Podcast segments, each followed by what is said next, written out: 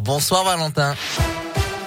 Bonsoir Adrien, bonsoir à tous. Un mot du trafic actuellement. Des ralentissements hein, dans la région lyonnaise, notamment sur l'A43 pour rejoindre Lyon. Plusieurs kilomètres entre Saint-Priest et Bron.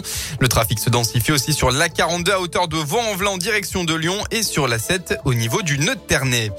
À la une de l'actu, le secteur de la montagne va enfin pouvoir respirer. Oui, après une saison noire gâchée par la fermeture des remontées mécaniques en raison du Covid, les skieurs auront cet hiver accès aux pistes moyennes en quelques gestes barrières. Euh, tout d'abord, le port du masque sera obligatoire dans les télécabines et en extérieur dans les files d'attente et lieux de brassage. Une distanciation sera également imposée dans les files d'attente des remontées avec des contrôles aléatoires. En revanche, une fois installés sur le télésiège ou le téléski à l'air libre, les skieurs pourront tomber le masque. En parallèle, le passe sanitaire n'est lui à ce stade pas requis pour monter les pistes, mais il pourrait le devenir si la situation sanitaire continue à se dégrader. L'exécutif a donc fixé le seuil de déclenchement du passe obligatoire à un taux d'incidence de 200 cas pour 100 000 habitants au niveau national. Ce protocole doit entrer en vigueur en début de semaine prochaine pour les quelques pistes déjà ouvertes. Ils se disent prêts à une trêve. Les Dalton se sont exprimés hier et ont demandé la libération de Mani GT, un des rappeurs du collectif, mais aussi un feat avec Angel, la chanteuse.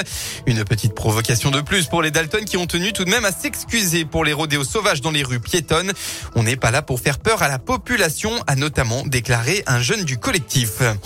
À Lyon, ils étaient environ 360 la semaine dernière. Les manifestants anti-pass sanitaires se sont une nouvelle fois rassemblés pour le 16e week-end consécutif. Il y avait plusieurs rendez-vous aujourd'hui. Place Ambroise Courtois dans le 8e arrondissement à 14h. Place Maréchal Lyoté à 14h30. Les deux ont rassemblé une nouvelle fois moins de 400 personnes.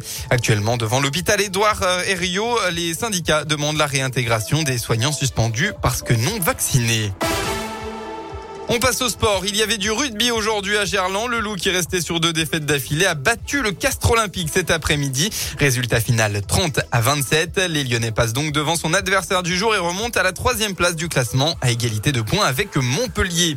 En parallèle, ce soir, la Coupe d'automne des Nations démarre pour le 15 de France face à l'Argentine à 21h. Sur le terrain, on retrouvera le pilier du loup Francisco Gomez Codella du côté argentin, tandis que Taofi Fenua et Bamba seront sur le banc côté tricolore. Enfin, en basket, belle série en cours pour l'Asvel. Cinq victoires de suite. Il ne faut pas relâcher ses efforts, même face aux promus euh, tout à l'heure. Septième journée de Pro A, les se déplacent sur le parquet de Paris ce soir à 21h. Voilà pour l'essentiel de l'actualité. On passe maintenant à la météo. Le ciel va s'assombrir ce soir pour laisser place à un temps tout gris demain. En effet, très peu de soleil dans le département pour ce dimanche. La perturbation nuageuse va même amener quelques petites averses très localisées. Côté température, eh bien, il fera au maximum de votre journée entre 7 et 11 degrés.